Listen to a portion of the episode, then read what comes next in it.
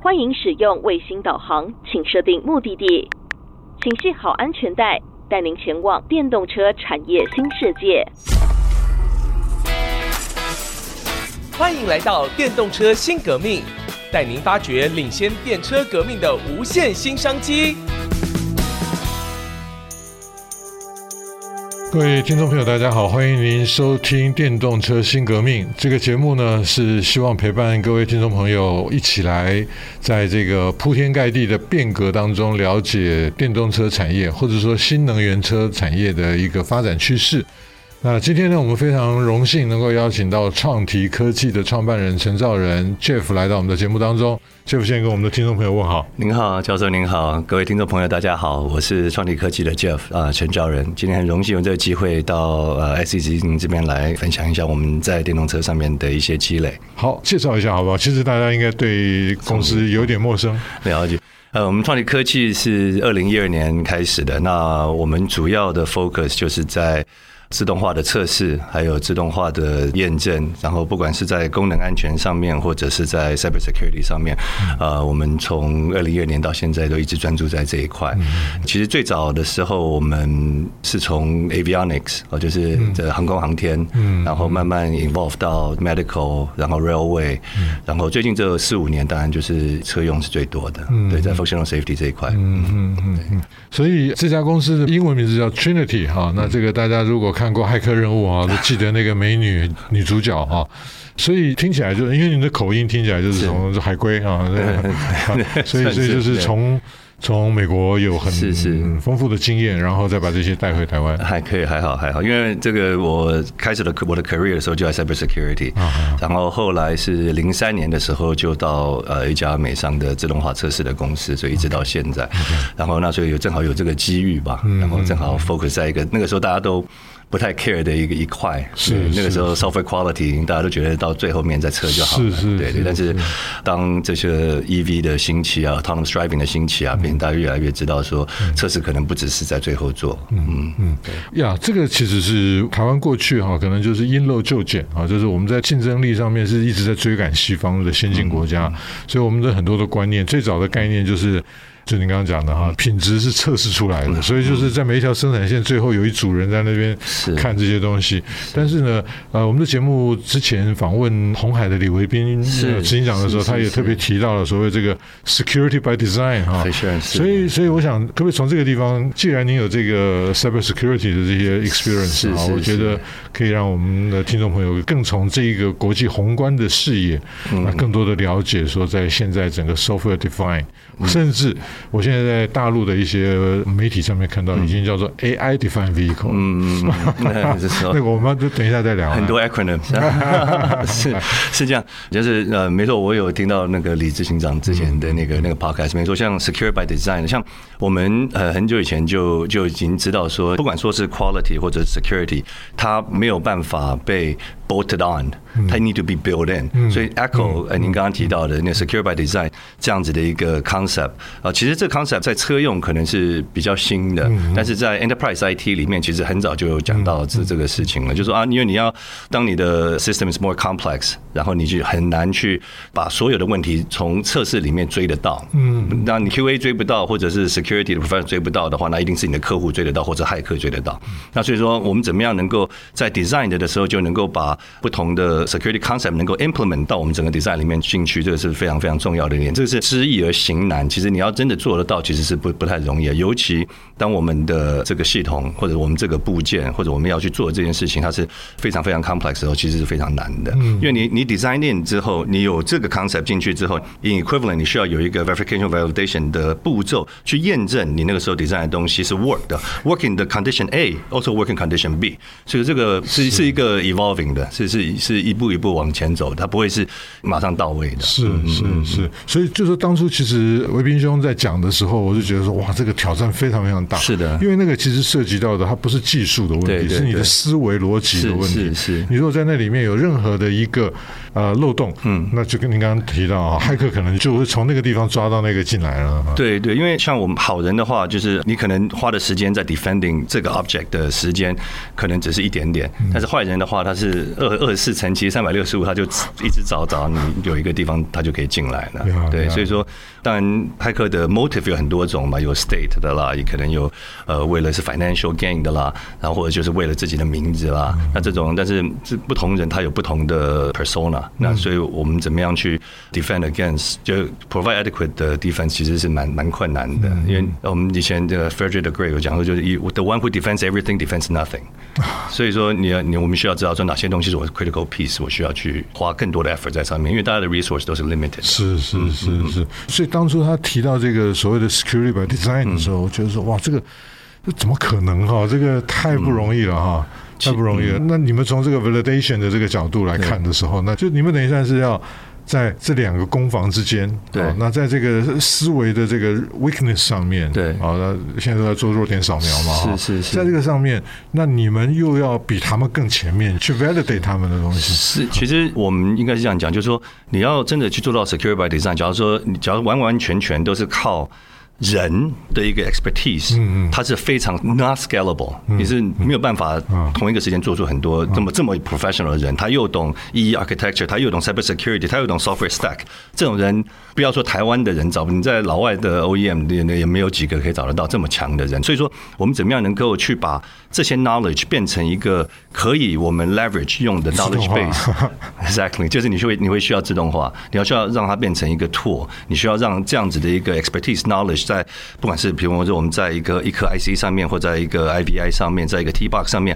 我们怎么样能够把这些 security 需要去 secure by design 的这些人，需要去做到这些人，比如说一个 architect，他有一个 something to follow。哦，你在这条路走下去的话，你有哪些会有问题的？哦，你比方说，我今天是一个 WiFi，一个 Bluetooth，一个四五 G，或者是一个 CAN bus，你每一个它的 threat vector 不一样。那有一些自动化的工具，或者可以引导我，跟我讲说这边在在外面有哪些问题，我需要去注重。那我要去 design 什么样的？比如说，我需要做 authentication，我需要做 handshaking，我需要做 encryption。那它可以协助我们做这个。你要完完全全 starting from scratch，其实是非常非常非常困难的。那越 complex 的系统越稳越难。对对对对。那所以就是说，如果从您现在的客户哈，在不泄露机密的状况之下哈，就是说，您您会看到说未来，比如说以 Trinity 的角度来看，是是，你们的机会在哪里？或者说，你们陪伴台湾的业者是是那个机会在哪里？其实，嗯，是这样，因为我们在车用的 cyber security 这一块，我们感觉在台湾有一些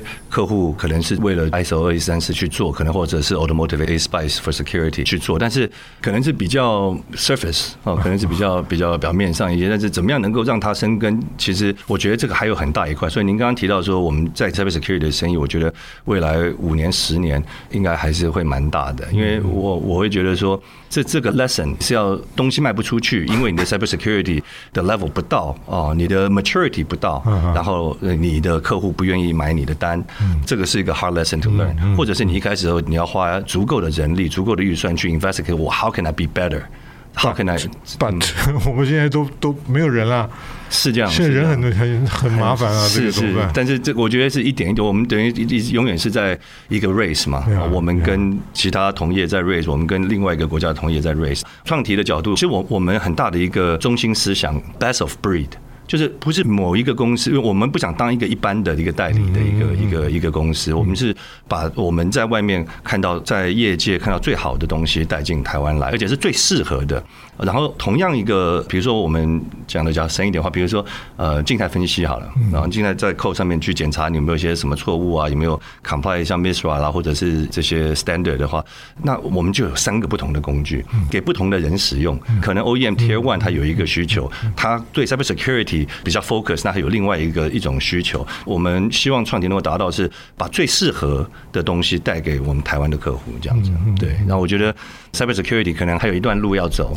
台湾还有一段路要走。但是 functional safety，我觉得我们用 ISO 的角度去讲的话，就是 ISO 二六二六二或者是 ASPICE 这块的东西，我觉得已经 after six seven years，我觉得已经慢慢生根 trickle down，大家都有这个 awareness 了。是，嗯嗯。但是有 awareness 到它可以 implement 这个，可能还是关键还是人了啊。那如果说我们没有那么多成熟的一些工程师的话，嗯嗯嗯，那这个部分可能挑战还是蛮大的。是，其实这个我觉得台湾的工程师其实是是非常非常 smart，而且他他们工程师没有问题，问题是我们的量不够了，因为现在整个整个的这个 paradigm shift 啊，那就是大家如果说第一个就是说大家对于这种不管是不是叫做 security by design，对。那或者说其他的所有的事情，其实大家开始就哇，我要打国际杯了，因为我们过去很少碰到，嗯，直接我们就可以面对国际客户的这样的机会嘛，嗯，那所以哇，马上就要上场了，就这个可能成熟度还要磨了啊。是是，但像我们观察，就在更早以前的时候，假如说不是汽车的时候，其实像台湾的 IC design 业啊，比如说大 M 啊、小 M 啊，他们做了这些很多的 quality 的 initiative，就 software quality 的一些 initiative，它并不是为了说我要去过某。某一个认证，而是因为 competition is out there，Samsung is out there，你要怎么样让你的东西更 stable？当你的 platform 啊，你是很 stable 的，你要很多的这些 branch，你要去做改变的时候，不会造成太大的影响，而且它很快可以 release。所以这些台湾我 will get there，但是可能需要一些时间，而且最大的是需要 management 的 support。management 知道说我要去打这个国际杯，我需要有哪些 resource，我需要 allocate。嗯嗯嗯，是这个，所以我们直接就切到很。很深的地方 是，好，啊我们先休息一下啊，那待会儿我们继续回到电动车新革命来跟 Jeff 聊天。